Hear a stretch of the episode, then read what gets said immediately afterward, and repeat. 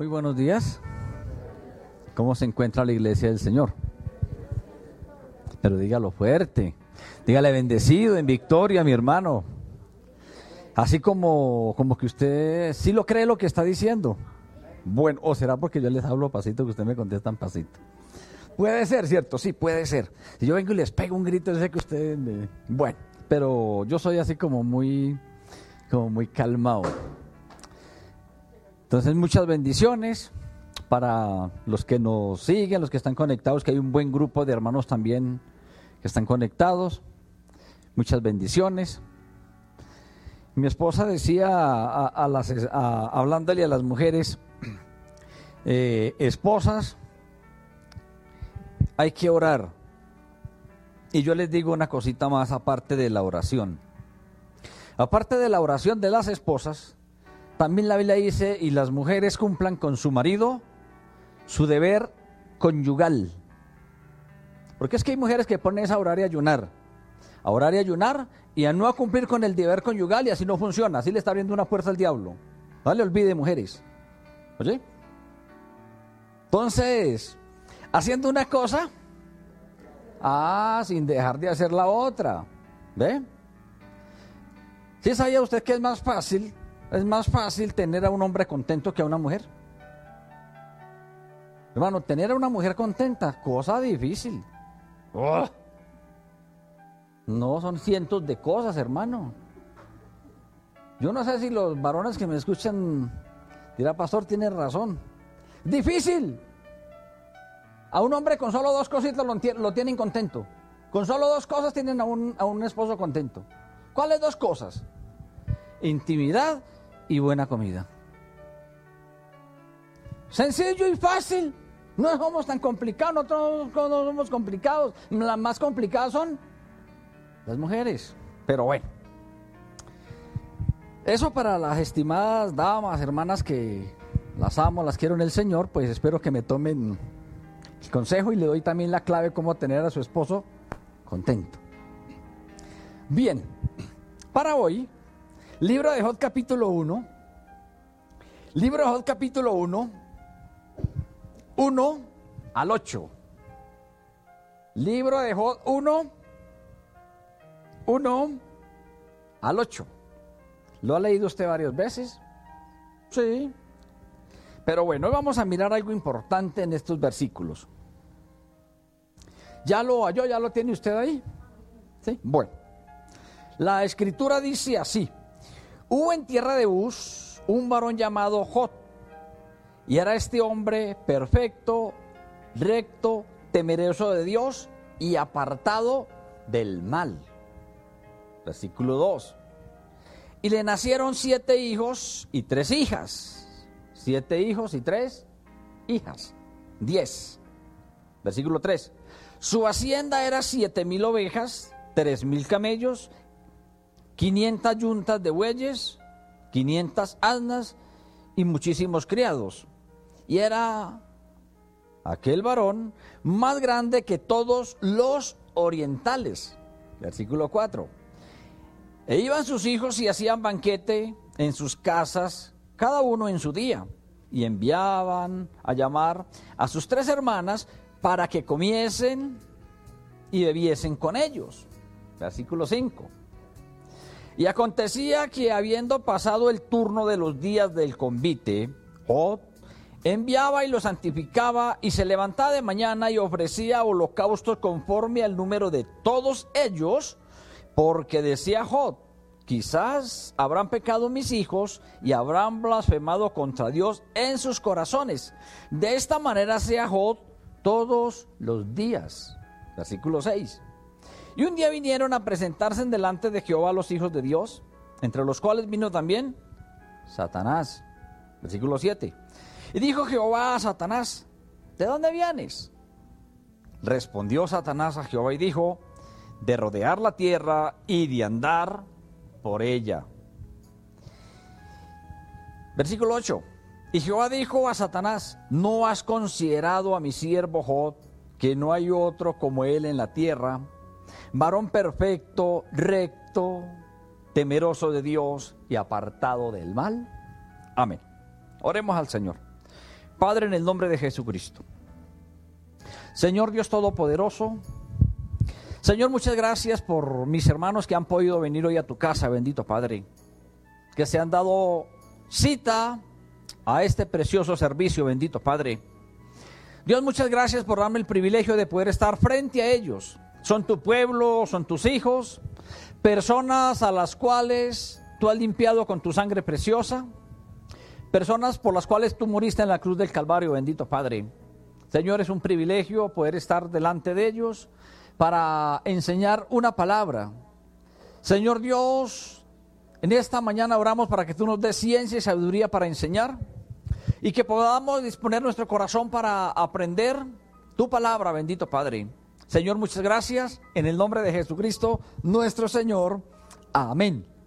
Y amén. Bueno, vamos a mirar un tema que no es muy largo, por cierto, no tenemos tanto tiempo. Así que vamos a meditar brevemente, más bien corto.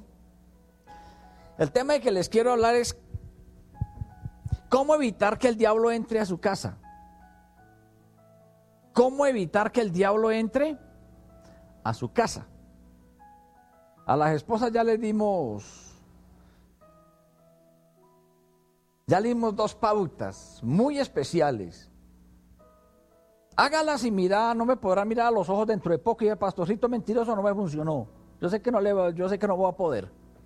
Bueno, pero aparte de eso, como no le vamos a hablar solo a las mujeres, sino a la iglesia en general, cómo entrar, cómo hacer, qué hacer, cómo evitar que el diablo entre. Y si alguien dijera, pastor, ya está dentro, pues bueno, hay que mirar entonces las mismas pautas que vamos a hacer para prevenir, esas mismas nos sirven para sacarlos si es que se entró. De pronto usted le abrió una puerta, de pronto una ventana pequeña, por ahí se va. El diablo es como el gato. Por donde mete la cabeza, entra todo el cuerpo.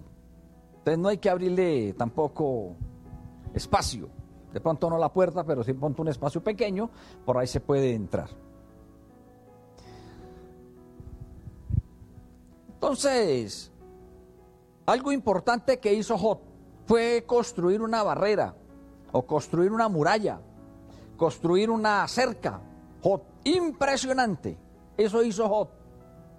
Los que hemos leído las Sagradas Escrituras, sabemos de que encontramos en la Biblia ciudades amuralladas. Ciudades completamente amuralladas. La pregunta es, ¿para qué estas personas de esas ciudades amurallaban? Pues sencillo, protección de los enemigos, para que no entraran a invadirlos y no entraran cuando ellos quisieran, sino que encontraran una barrera para que no pudieran entrar. En la China hubo una muralla, ¿cierto? Se llamó la muralla, la muralla china. Sí, hubo una muralla impresionante, enorme, algo, algo impresionante. ¿Por qué lo hicieron ellos? para protegerse de sus enemigos. En Colombia hay una ciudad, un pueblo, una ciudad que le dicen el corralito de piedra. ¿Han oído hablar del corralito de piedra? ¿Se ha preguntado usted y por qué le llaman el corralito de piedra? Porque es una ciudad relativamente pequeña. No es tan enorme, no. Sin embargo, tiene murallas evitando de que los enemigos cada rato entraran a saquearla. Y así podíamos quedar hablando de otras ciudades y esto de, del mundo antiguo y todo esto que amurallaban, para protegerse de los enemigos físicos, sí, de personas, de enemigos físicos, personas. No olvide que nosotros tenemos una cantidad de enemigos espirituales, no lo olvide. Eso que mi esposa hablaba ahora rato son enemigos espirituales, oye. Eso que ella hablaba ahorita son enemigos espirituales, que es lo que nosotros tenemos. Según lo que dice Efesios, habla de principados, habla de potestades, de gobernadores en las regiones celestes. O sea, es un equipo bien conformado. El enemigo está con un equipo bien conformado y no son uno, uno ni dos, son muchísimos, muchísimos. Sin embargo, sin embargo, la mayoría del pueblo cristiano, a veces como que estamos desprevenidos, como que de pronto sí lo sabemos, lo hemos escuchado, pero como que no tomamos cartas en el asunto. Y yo diría, hay que tomar cartas en el asunto. Eh, fue un hombre que vivió en tiempos remotos. Job fue un hombre que el libro de Job es uno de los libros antiguísimos de la Biblia. Y el hombre se encargó de hacer un cerco, un vallado de protección para él y para su casa, hablando de hijos y hablando de la parte financiera también, todo en general.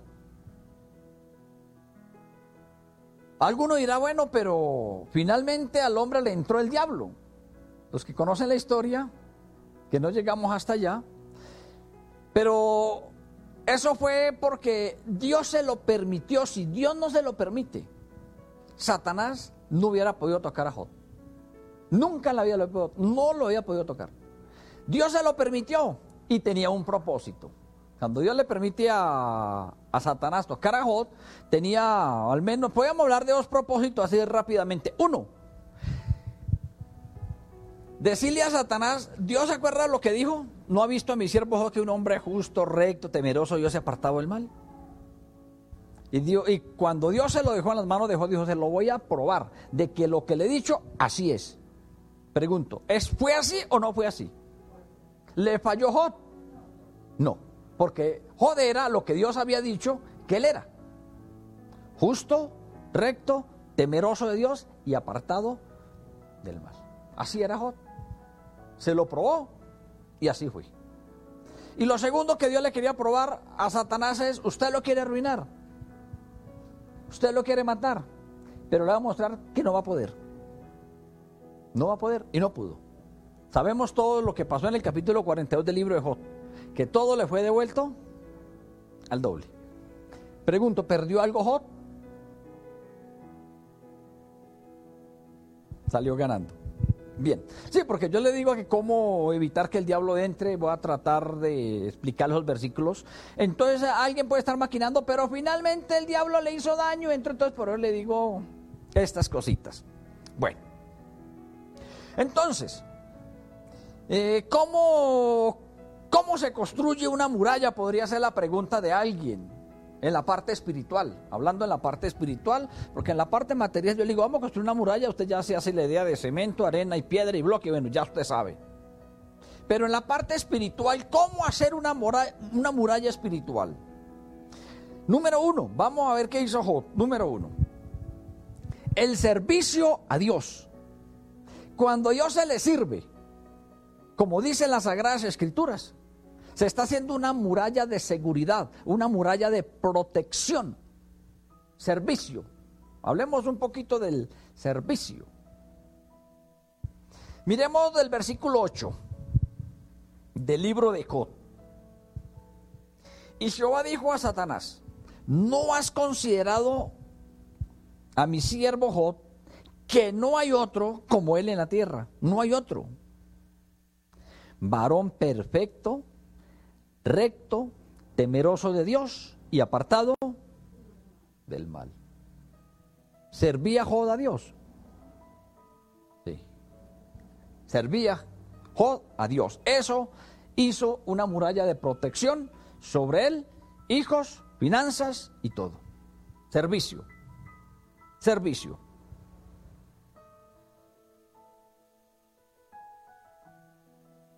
¿Se acuerda usted de los días de Noé? del mundo antiguo? Que en la tierra no había sino una sola familia que le servía a Dios. Una familia. De entre todas las familias del mundo antiguo, en los tiempos de Noé, solo había una familia que le servía a Dios. La familia de Noé. No eran sino... ¿Cuántos? Ocho. Ocho. No eran más. En el mundo, ocho. Y cuando Dios trajo el diluvio sobre esta tierra, ¿quiénes se salvaron? Ocho. Los ocho siervos, los ocho servidores, la familia, papá, mamá y los hijos, los ocho, se salvaron. Esto nos dice que no solo yo debo servir al Señor, no solo usted como padre, madre debe servir al Señor, sino que también debe procurar involucrar a sus hijos en el servicio. Claro. Para los que tienen hijos pequeños les va a ser muy fácil si cumplen la tarea. Los que tenemos o tienen hijos pequeños les va a ser supremamente fácil si cumplen la tarea. Si no cumplen la tarea les es casi imposible meterlos al servicio. Porque es que eso es un trabajo que se hace desde que nacen.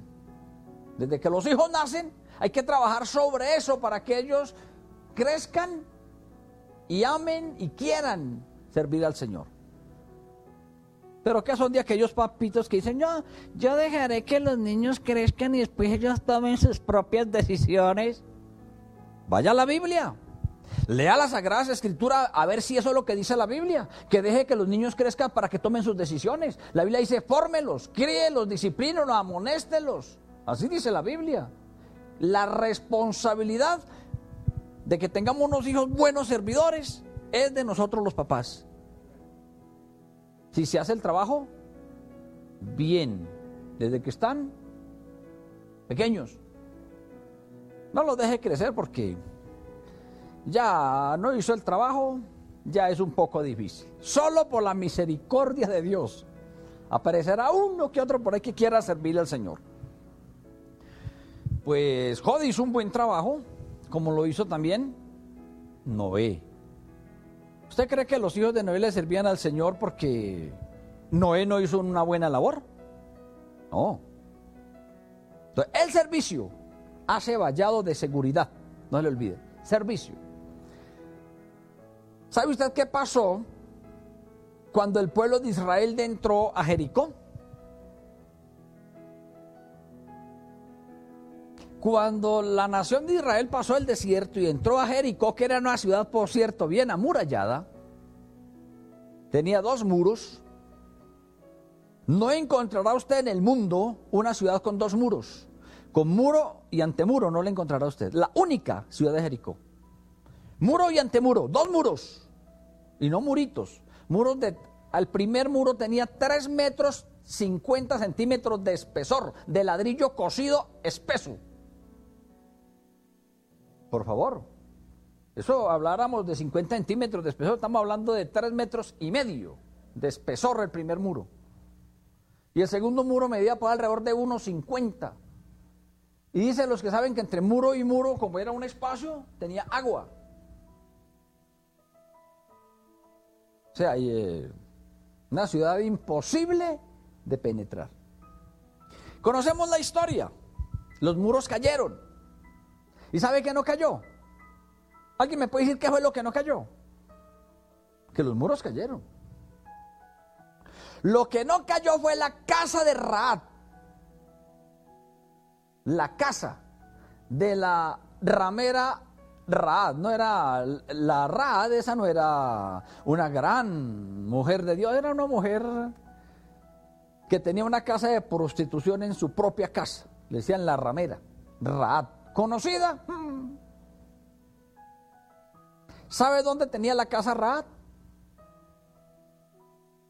Encima del muro. Encima del muro. Entonces se da cuenta que sí tenía que hacer un muro, lo que las especificaciones que le dije, más de tres metros para poder hacer una casa encima. Aunque el muro cayó, la casa Raad no cayó, ni la casa física, ni la casa, hablando de la casa paterna, hablando de papá, mamá, hermanos, tíos, tampoco murieron. ¿Por qué? ¿Por qué?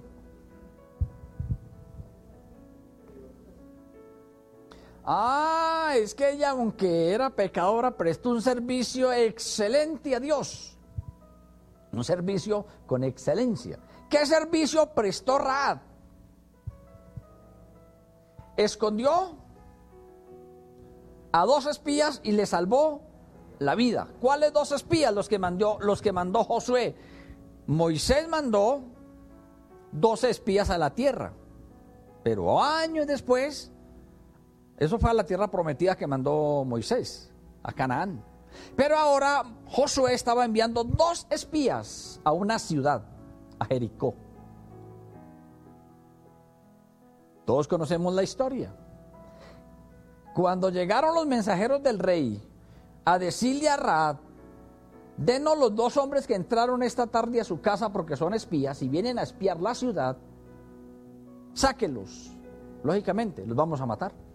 Ella dijo, sí, sí, sí vinieron esta tarde dos hombres, pero se acabaron de ir, no van lejos. Por ahí, no, síganos que por ahí van, por ahí los alcanzan. Y verdad, los hombres salieron corriendo a ver dónde los alcanzaban. Y ella los tenía escondidos entre los manojos de trigo. Y le había echado un manto por encima, de tal manera que difícil de encontrarlos. Y al anochecer, cuando los enemigos ya entraron a la ciudad, los descolgó por el muro, porque al anochecer cierran las puertas de la ciudad. Cuando está cayendo la tarde, cuando la ciudad tiene muros, cierran las puertas. Ni entran, ni sale nadie. El que se quedó afuera, se quedó. Entonces la pregunta es, ¿y Raad cómo sacaba entonces a los espías? No podía sacarlos por las puertas. Nadie podía verlos. Cuando oscureció, los metió entre una canasta y los escolgó por el muro con un lazo. Hasta abajo, dijo mi hijo, pilas. Ese fue el motivo, ese fue el servicio que salvó a Raad. Mire lo poderoso que es servirle a Dios. Servicio. Un buen servicio. Y hablando de servicio, hablemos de un eunuco, mm, de un eunuco, Ebed Melet. Eunuco. Alguien dirá, pastor, ¿y qué es un eunuco? Porque para muchos esa palabra se. Se escucha mucho, la leemos en la Biblia, de los eunucos que servían mucho a los reyes, los eunucos. Encontramos una palabra en la Biblia que dice que hay hombres que nacen eunucos hay otros que se hacen eunucos por causas del Señor y que hay otros que los hombres los hacen eunucos y uno dice, hmm, la verdad no queda. Un eunuco, un eunuco es un hombre castrado, un eunuco. Los reyes castraban a algunos hombres para dejarlos al servicio de su casa para que cuidaran a las mujeres y todo lo que es el palacio, para que no fueran a violar de pronto a alguna de las mujeres. Un eunuco. Eso es lo que los hombres hacen eunucos. Los que nacen siendo eunucos es aquellos hombres que nacen con el dominio propio y no necesitan mujer. No que son del otro partido, no. No, no, no, no. Muy hombres. Pero no tiene la necesidad de la mujer. Conocí en el Tolima un buen hombre, un líder de Dios de la Panamericana, un hombre de Dios, un líder impresionante. Y él nos decía, mire, yo soy muy hombre, pero no necesito mujer y no me voy a casar, mejor le sirvo al Señor así. Así decía él, yo le sirvo al Señor así. Se sentaba con mujeres de casas de cita de prostitución jovencitas, se sentaba ahí en el quicio donde las mujeres trabajaban, se sentaba a predicarles y a hablar con ellas allá. Dice, a mí no me importa si me juzgan o me miran, hermano, y si este, este líder que hace aquí con este par de mujeres. Mí no me importa. Si me quieren juzgar, si me quieren juzgar mal, no me importa. Yo sé lo que estoy haciendo. Tenía problema. Ya no tengo problemas. ¿Ve? Eso podríamos hablar de un o sea que le podría estar diciendo yo conocí a un, a un eunuco. Sí, claro. Bueno. ¿Por qué le hablo de un eunuco? Porque eh, habla aquí de un eunuco llamado Emed, Emed Melet. Ebed, Ebed Melet. Que salvó a Jeremías de una muerte segura, al profeta Jeremías. El profeta Jeremías fue un hombre que sufrió por la causa del Señor. Cuando el hombre hablaba, le daban garrote, le daban palo por las profecías de él. Porque Dios le revelaba unas cosas y le mandaba decir a, los reyes unas palabras muy fuertes. Entonces los reyes no les gustaba, los mandaban a dar vara, los mandaban a... Y en esta ocasión lo, lo echaron a una cisterna, lo que conocemos algunos como aljibes, porque algunos no saben qué es una cisterna. Una cisterna es un hueco en la tierra de dos metros de circunferencia, metro y medio, dos metros, redondo, y póngale 8, 10, 15, 20 metros de profundidad. Eso es una cisterna o eso es un aljibe que se hacen en los desiertos para encontrar agua muy profunda. Oye, allá metieron a quién? Al profeta Jeremías. Lo echaron allá. El rey lo mandó a echar para que se muriera. Pero hubo un eunuco llamado Enelet que dijo, le dijo al rey, se fue y le dijo al rey, oiga rey, mala cosa lo que hicieron con el profeta Jeremías, muy mala cosa. Echarlo allá para que se muera. ¿Sabe usted que se estaba jugando la, cabeza? Con eso que le estaba diciendo el rey Ebenelet, con eso. El rey le dijo, ¿a usted qué le importa? Son decisiones reales, maten a este hombre. Así de sencillo. Jugándose la cabeza por el profeta Jeremías. ¿Un servicio o no un servicio? ¿Un servicio? Sí, señor. Y por este servicio que este hombre prestó, miremos.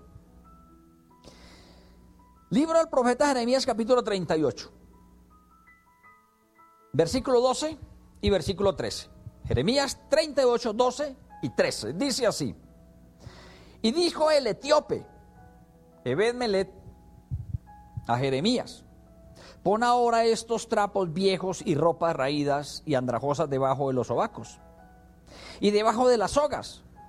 Y lo hizo así Jeremías.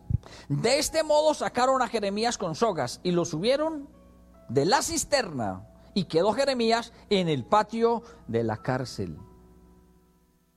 Oiga, el rey escuchó. Consé que fue una amonestación. Le digo, pues vaya, sáquelo, hermano. Consígase unos hombres y vaya, sáquelo. Y verdad, el, este hombre fue y sacó al profeta Jeremías y lo dejó a salvo ya en el patio de la cárcel. Jeremías 39, estamos en el 38. Pasemos al capítulo 39, 15, 16 y 17. Jeremías 39, 15 al 18. Miren la palabra que le da el profeta Jeremías a este hombre. Y había venido palabra de Jehová Jeremías estando preso en el patio de la cárcel diciendo, Ve y habla a Ebed Meled etíope, diciendo, Así ha dicho Jehová de los ejércitos, Dios de Israel. He aquí yo traigo mis palabras sobre esta ciudad para mal y no para bien. Y sucederá esto en aquel día en presencia tuya. Pero en aquel día yo te libraré, dice Jehová, y no serás entregado en mano de aquellos a quienes tú temes. Porque ciertamente te libraré. Y no caerá espada, sino que tu vida te será por botín, porque tuviste confianza en mí, dice Jehová. Este hombre tenía temor, porque había escuchado las palabras del profeta Jeremías que dijo, vienen los babilónicos y se van a llevar todo y van a matar a los hombres a espada. Y mejor dicho, una palabra de, digo, solamente los que se pasen allá se van a salvar decía el profeta Jeremías. Le decía al ejército, le decía a la gente, quienes de ustedes no quieran perecer, pásesen al ejército enemigo. Pero si le hacen resistencia, se van a morir. Entonces, claro, por eso lo echaron a la cisterna. Y por eso fue que el hombre fue a abogar y por eso fue que el profeta Jeremías le dijo, mire, para usted hay una palabra, tuviste confianza, le serviste a Dios, a usted no lo van a matar ni será llevado cautivo. Su vida será por botín. Lea usted la historia y mirará que a este personaje se quedó con Jeremías, porque cuando vinieron de allá años después, hicieron lo que el profeta había dicho a Jeremías y a este hombre, dijeron, ustedes verán, si quieren, vayan con nosotros, los vamos a tratar bien. Si no se quieren ir con nosotros, decían dónde van a vivir y aquí los vamos a dejar. Los trataron, los trataron mejores que reyes, porque al rey se los llevaron y a ellos no. Pregunto, ¿por qué? por el servicio. Nunca olvide, por el servicio. Y hace ocho días hablamos un poquito del servicio. ¿Cómo debe ser el servicio de un siervo de Dios? ¿O cómo debe ser el servicio que una persona le debe prestar a Dios? ¿Se acuerdan ustedes? Que estuvimos en Deuteronomio 18, eh, perdón, 28. Y hablamos de estos dos versículos que los voy a volver a citar. Deuteronomios 28, 47 al 48. Me interesa, me interesa que ustedes aprendan esos versículos. ¿Cómo se debe servir? Que no es como usted quiera, no es como a mí me parezca, no es a regañadientas, no señor. Servicio no se hace así. Mire, Deuteronomios 28, 47 al 48 dice, por cuanto no serviste a Jehová tu Dios con alegría y con gozo de corazón por la abundancia de todas las cosas. Usted lee Isaías y Dios le dice, hasta ahí, eh, Isaías no, Deuteronomios, Dios le dice, serán llevados cautivos, ustedes van a tener maldiciones, van a tener esto, porque no quisieron servir a Dios con alegría y gozo de corazón. Por eso vienen estas maldiciones. Lea, lea todo ese pasaje nuevamente. Y mirará usted todas las maldiciones que vienen sobre nosotros si no le servimos a Dios, ¿cómo se debe? Eso no es a regañadientes, eso no es porque qué va a decir el pastor y ya entonces yo, pues me tocó, me tocó, pues vamos a ver, porque qué vamos a hacer. Si es así, es mejor no, porque ¿para qué? Si lo hace y siempre la va a llevar.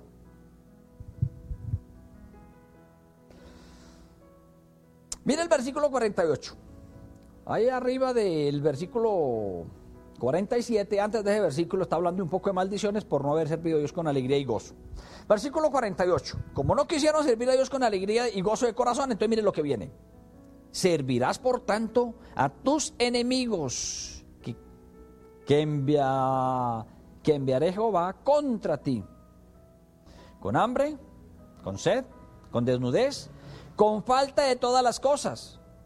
Y él pondrá, el enemigo pondrá yugo de hierro sobre tu cuello hasta destruirte. Dice Dios, no quieran servir con gozo y con alegría, para entonces servirán al enemigo. Ese sí los va a destruir.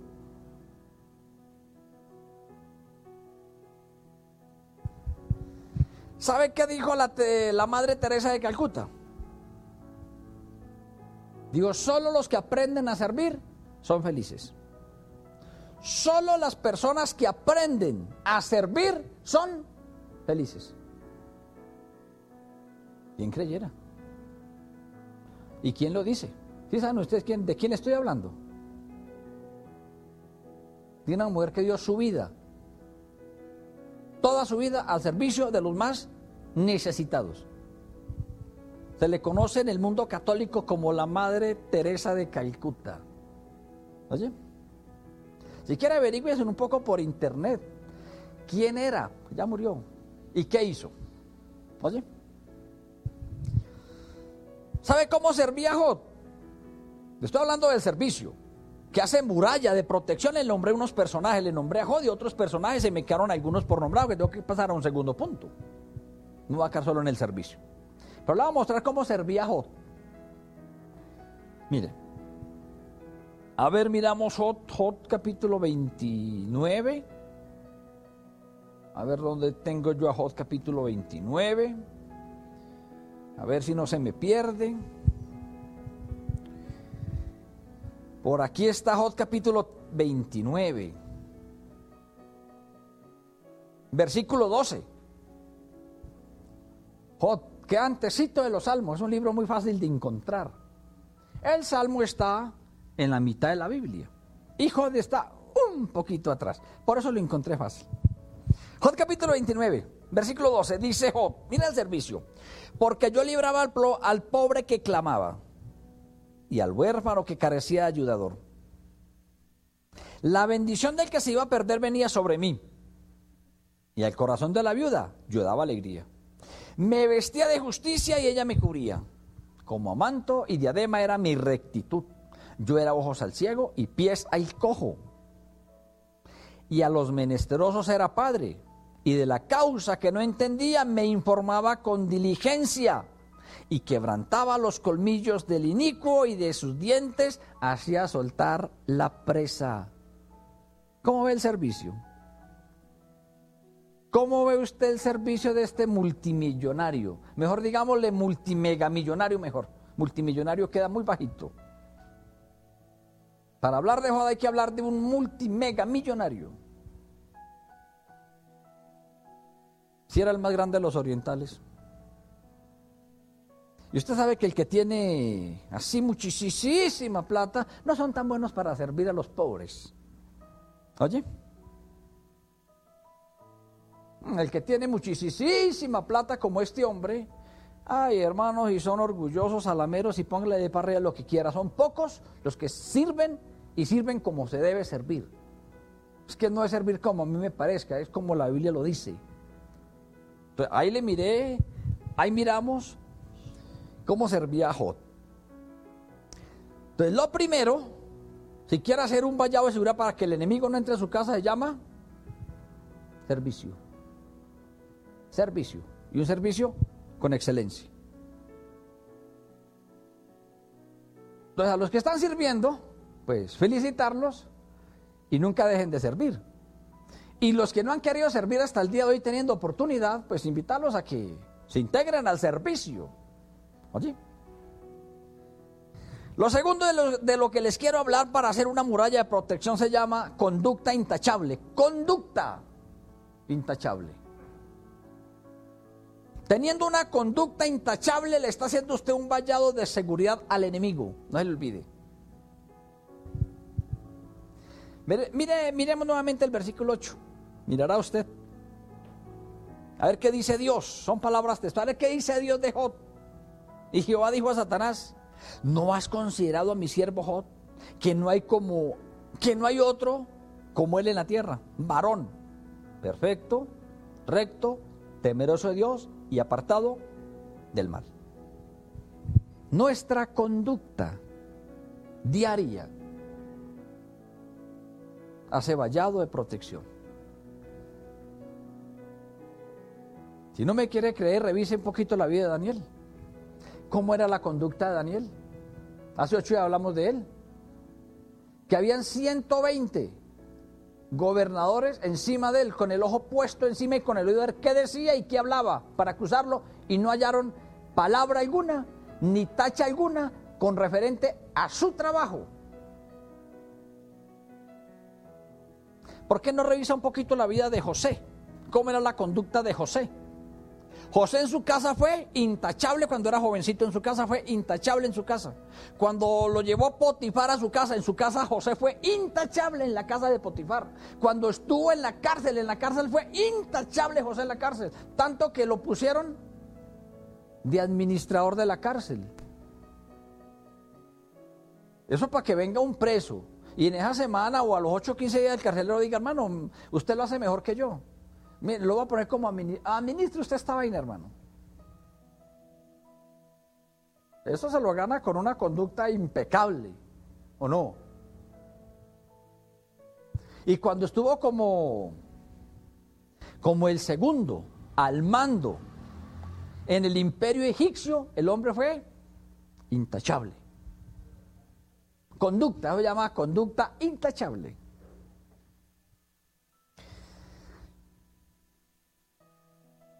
Ahí fallamos, ahí erramos muchos en la conducta. Porque hay días que nos comportamos bien y otros días muy regular y otros días nos comportamos mal.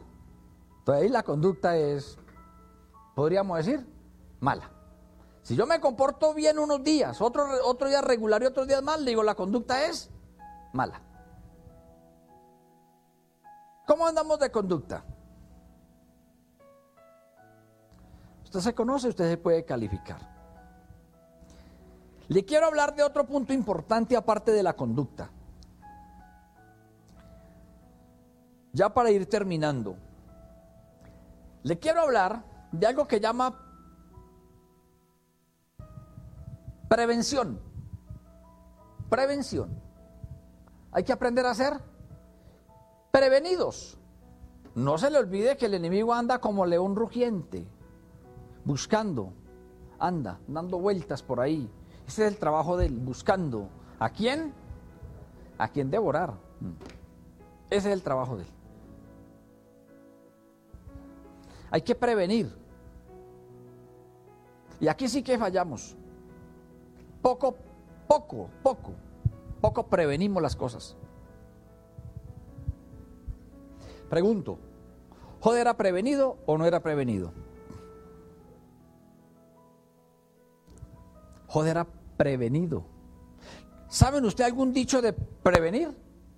Yo le he repetido como tres dichos, muchísimos, muchísimos, pero no, pero no los quiero decir. Dichos acerca de prevenir. Uno, es mejor la seguridad que la policía. Todas las veces es mejor la seguridad que la policía. Hombre prevenido, yo digo que vale por 10 o 20. Ahí dice que vale por 2, pero eso vale por más de 2. Un hombre prevenido vale por hmm, quién sabe cuántos. Prevención, ser prevenidos. Mire lo que hacía Job, versículo 5 del capítulo 1. Mire lo que hacía Job. Y acontecía que habiendo pasado el turno de los días del convite, Jod enviaba y lo santificaba, y se levantaba de mañana y ofrecía holocaustos conforme al número de todos ellos, de todos sus hijos. ¿Cuántos eran ellos? Diez. Porque decía Jod, quizá, oiga, quizá, habrán pecado mis hijos y habrán blasfemado contra Dios en sus corazones y yo no lo sepa. De esta manera hacía Jod todos los días. ¿Prevenido o no prevenido? Jod decía, bueno, que yo sepa, que yo sepa, que a mí me conste, mis hijos no han pecado. O sea, lo que yo alcanzo a ver no lo han hecho, pero vaya uno a saber qué están pensando en el corazón, qué estarán maquinando por allá. Vaya uno a saber, cuando no están conmigo, qué pueden hacer. Porque mamitas que me escuchan, más hablo con las mamitas y no tanto con los papitos. Mamitas que me escuchan, sus hijos son unos con ustedes en su casita, pero fuera de casita no lo sabemos. Así que cuando le digan algo a su mamita, no se me ponga usted de, malas pulgas. Es que le dicen a la mamita cualquier cosa, ¡ay, he metido! No sé quién es mi hija. Ah, pues no la conoce mucho, mija. Oye, si usted es la que piensa que usted es la que conoce a su hija o a su hijo, le digo, no la conoce mucho, mijo. Con usted en la casita es uno. Y allá afuera, quién sabe. Le preguntaron esta semana a un niño muy pequeño. Él es un poquito como casposito. Y por eso le, preguntó, le preguntó, mijo, lo mandaron al jardín. Mijo, ¿a quién le pegó hoy? Dijo, no, no, yo no le pegué sino a uno. A él le parecía poquito, dijo, pues no le pegué sino a uno, ¿cierto? Le él dijo, pues me comporté bien, decía el chino. Yo sé que él es como casposito. Ah, sí, no casco sino un chino en el jardín. Era cuando esté más grandecito. Y a veces pasa eso. Los hijos con uno son unos y fue cuando no están con uno afuerita, ay, ay, ay. Y hay mamitas que se disgustan cuando alguien le dice, oiga mamita, póngale que a su niña, yo la vi por ahí como, en vez de dar gracias y en vez de abrir los ojos se ponen bravas. Se llama insensatez. Porque si algo me dicen a mí, yo le digo, gracias mi hermano, gracias mi hermana, eh, voy a verificar. Yo no le voy a decir a la china, ¿qué es lo que usted? No, no, no, la arisco. Yo la dejo y voy a investigar, a ver si es cierto. A ver si la puedo coger con las manos en la masa. Bueno. Joder era un hombre prevenido. Joder decía, bueno, que a mí me coste, mis hijos no están pecando, pero uno no sabe. Se levantaba de mañana a orar por ellos, pero aparte de eso, hacía lo segundo. Presentaba holocaustos y sacrificios por ellos. Y presentar días holocaustos no es fácil todos los días. Diez. Job pudo haberse salido más decir, bueno Señor, yo voy a presentar un holocausto por mis hijos. Uno. Sí, presentar un holocausto por mis hijos. Le decía, no, conforme al número de ellos. Señor, este holocausto es por Julano. Este holocausto por Perano. Este holocausto por mi hijo Julano. Por mi hijo Perano. Presentaba uno por cada hijo. Ah, pero era que él tenía plata. ¿Y quién dijo que los que más tienen son los que más aportan o los que más dan? ¿Quién le dijo a usted eso? Si ha, si ha pensado así, le digo, se está equivocando usted. No son los que tienen más los que más aportan. Bueno, pues hacía uno por cada uno todos los días. Estamos entrando, estamos entrando al paso malo. Estamos entrando a algo que se llama prevención, con oración y con aporte. Si yo le digo prevención con oración, no fácil, está bueno, está fácil. Pero si yo le hago prevención con aporte, eso sí ya no gusta mucho. Porque ya están tocando la parte, la parte delicadita, bolsillo. Bueno, bueno, mire a ver si Job no lo hacía. Lo santificaba, oraba y presentaba a Dios holocaustos por si, por si de pronto hubieran pecado. ¿Cuánto más uno sabiendo que los hijos han pecado? O que están en pecado. ¿Cuánto más tendríamos que hacerlo? Si él lo hacía, por eso estoy hablando de la prevención hace vallado, que es lo que estará previniendo. Si mis hijos han pecado, Señor, yo aquí presento los sacrificios, Señor, perdónalos. No les tome en cuenta sus pecados, Señor, mire. ¿Ah? Prevención, que es lo que los papitos no hacen con sus hijos cuando están pequeños. Papitos y mamitas no previenen cuando sus hijos están pequeños. Y los hijos no se van a quedar pequeños, los hijos van a crecer. Oye, y cuando crezcan, entonces no se rasque la cabeza, porque la culpa la tiene usted de no haber sido un hombre o una mujer prevenida. Enseñándole la escritura como dice la Biblia, instruyelo. Orando por él, porque no presentando una ofrenda por él? De anticipación desde que son niños. Cuando están creciendo. No le dé celulares a sus hijos tan temprana edad, oye. Si los hermanitos le pusieran un poquito de cuidado a uno, si los hermanitos le pusieran un poquito de cuidado a uno, a dolores de cabeza que se evitaran. Ese cuento de celulares a los niños, hermano, es la cagüetería más grande. Solo cuando se necesite, por extrema necesidad, porque ya tocó, porque tocó. Que yo sepa, Sarita le dio un celular cuando tenía como ¿Cuántos años? ¿Usted se acuerda?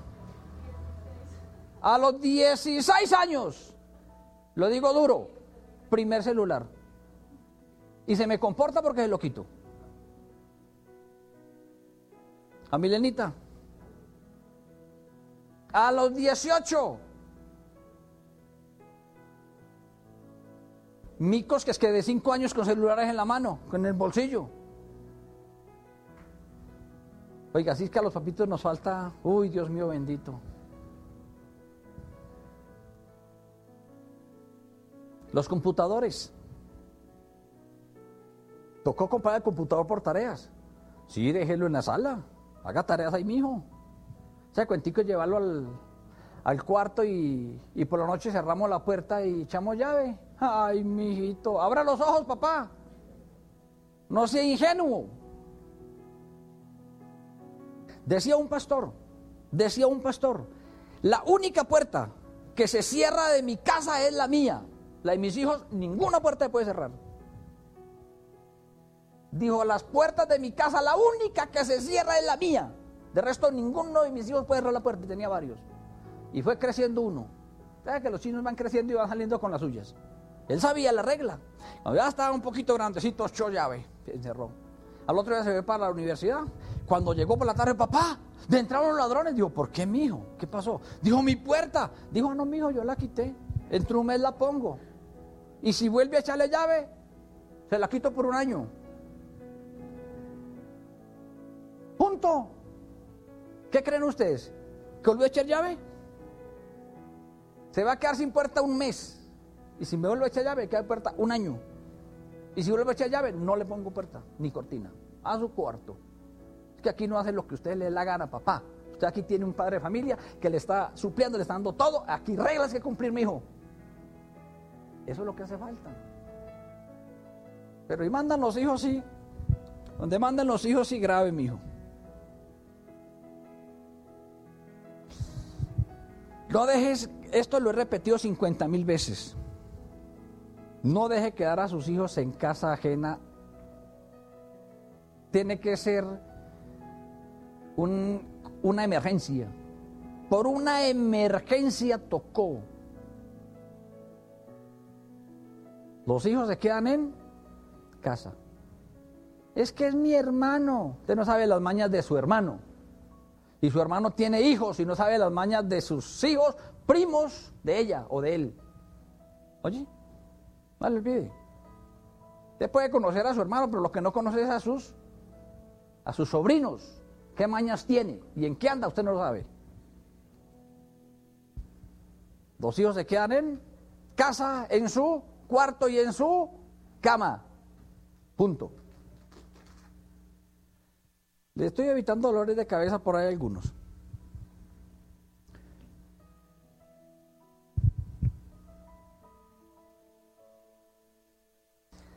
¿Quiénes son las amistades de los hijos?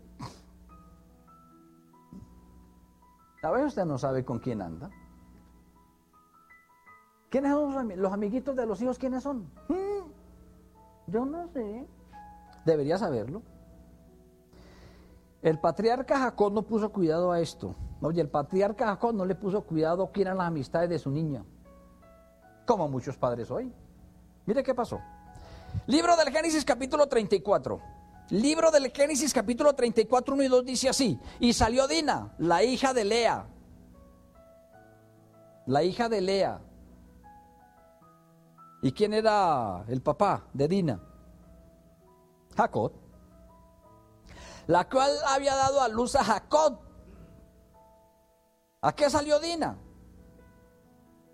A ver las hijas del país. ¿Cuáles eran las hijas del país? Las paganas, las mundanas. Claro, sí, la, salió por allá a mirar. ¿Y qué pasó? ¿Quién la vio? Siquén, hijo de, de Amor, Ebeo, príncipe de aquella tierra, y la tomó y se acostó con ella y la deshonró, la violó. Y el papá sabía dónde andaba la hija. Ah. ¿Quién es la amistad de ella? Mm, como le pasa a muchos papitos hoy.